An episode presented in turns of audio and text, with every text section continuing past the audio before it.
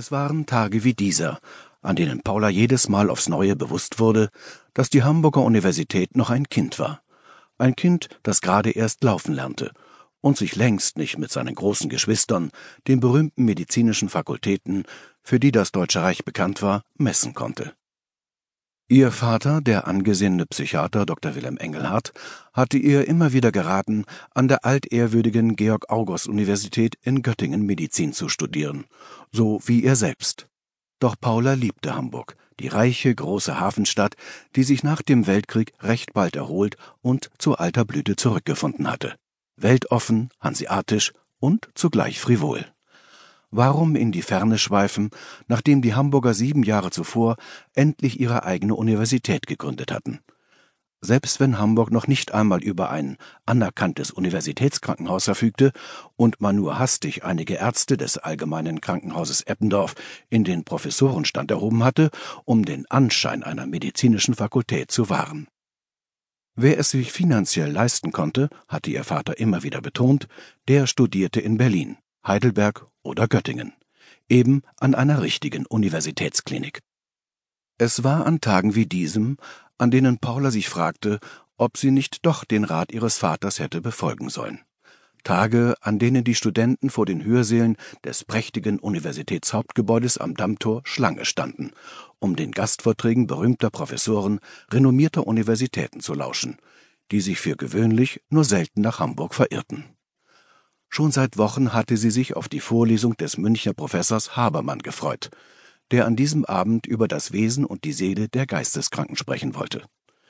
Ihre Freundin Leonie, ebenfalls Arzttochter und Medizinstudentin im zweiten Semester, begleitete sie. Aufgeputzt nach der neuesten Mode, das Haar zu einem Bubikopf frisiert, dessen widerspenstige dunkle Locken frech unter dem Glockenhut hervorlugten. Der Rock kurz genug, damit die seidenbestrumpften Beine Aufmerksamkeit erregen konnten. Glich Leonie eher einem Filmstar als einer Studentin.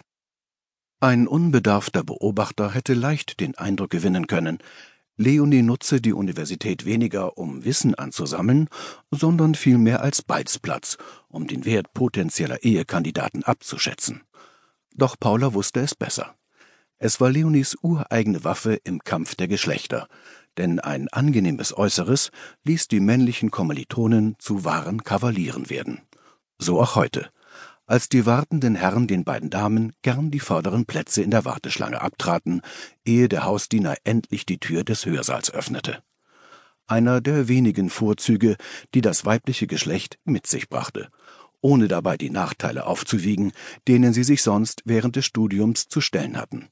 Despektierliche Altherrenwitze seitens der Professoren waren keine Seltenheit.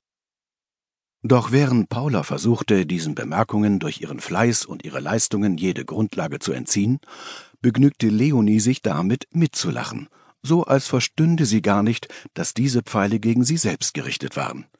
Nachdem Paula dieses Verhalten wiederholt aufgefallen war, hatte sie ihre Freundin endlich gefragt, warum sie sich nicht dagegen wehrte. Doch Leonie hatte sofort abgewinkt. Schwache Männer fürchten intelligente Frauen, und nur Schwächlinge machen dumme Witze auf Kosten anderer. Sollen Sie mich doch für einfältig und harmlos halten, was schert es mich? Ich bin hier, ich darf studieren, das allein zählt. Darüber hatte Paula lange nachgedacht.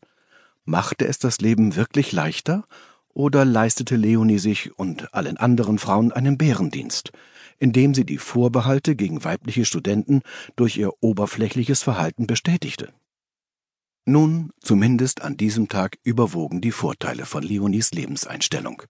Die Tür zum Hörsaal stand offen, und sie waren die Ersten, die den weiten Saal betraten.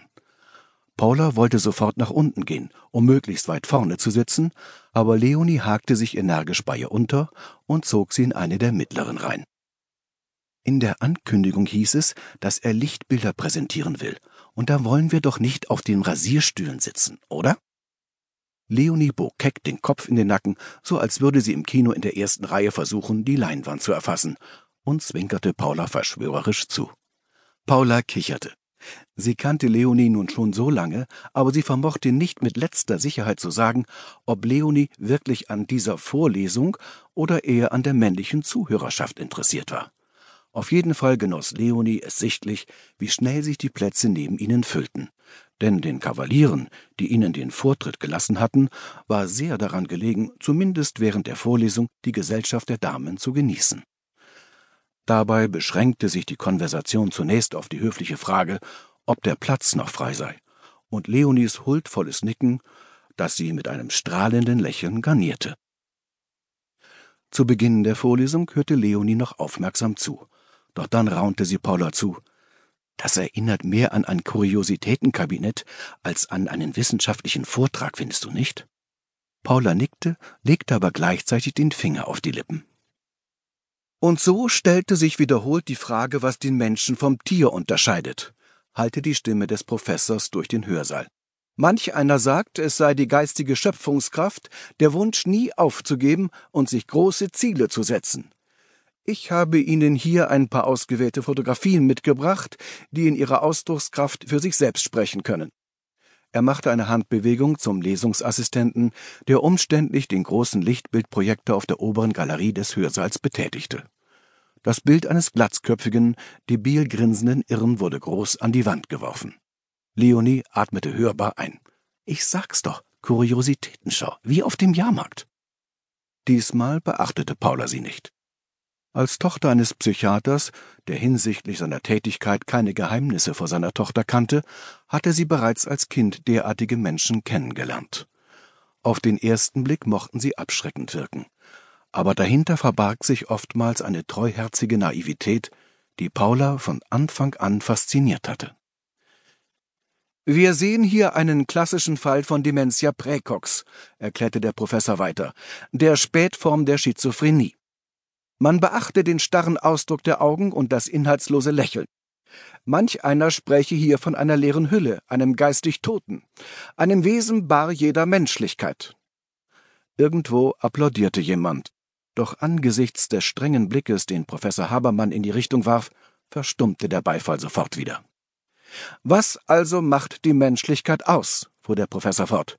Bitte das zweite Lichtbild. Der Projektor surrte, die nächste Fotografie wurde an die Wand geworfen. Es handelte sich um die gezeichnete Darstellung von zwei Gesichtern, die ineinander verschmolzen. Professor Willmanns von der Universitätsklinik Heidelberg war so freundlich, mir diese Bilder zur Verfügung zu stellen erklärte Habermann. Dort sammelt man seit Jahren die Werke Geisteskranker.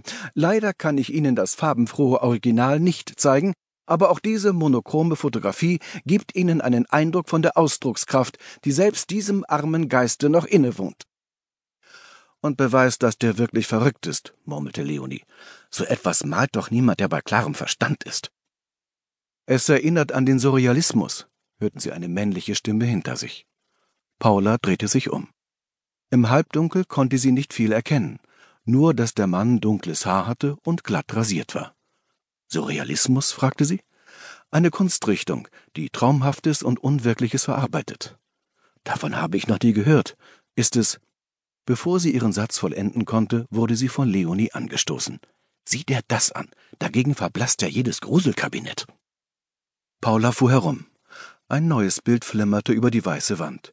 Wieder ein männliches Gesicht wieder lächelnd. Aber es war kein klassischer Geisteskranker, denn der Schädel des Mannes war deformiert. Die linke Hälfte des Kopfes sah völlig normal aus, die rechte wirkte seltsam verbogen, so als würde der Schädelknochen fehlen und sich über den Defekt nur die behaarte Kopfhaut spannen. Einen Moment lang fragte Paula sich, ob der Mann wohl von Geburt an so entstellt war oder ob es sich um die Folgen einer Verletzung handelte. Doch im Gegensatz zu Leonie empfand sie seinen Anblick nicht als abschreckend, sondern er erfüllte sie vielmehr mit tiefem Mitgefühl. Hier haben wir einen besonders interessanten Kasus, erklärte Professor Habermann. Wie Sie sehen, fehlt ein Teil der Schädelkalotte. Manchmal werden derart deformierte Säuglinge geboren, doch sie überstehen meist nicht die ersten Tage ihres irdischen Lebens. In diesem Fall handelt es sich um einen ehemaligen Absolventen der Kunstakademie, der als Soldat im Weltkrieg eine schwere Kopfverletzung erlitt. Es grenzt an ein Wunder, dass der Mann überlebte und nur leichte motorische Defizite aufweist, so etwa eine diskrete Lähmung der linken Körperhälfte, die ihn jedoch kaum einschränkt. Seine Persönlichkeit indes hat sich nachhaltig verändert und erlaubt ihm nicht mehr, seine angeborenen Triebe zu zügeln und unbeaufsichtigt unter Menschen zu leben, da er jedes leibliche Bedürfnis, das ihn überkommt,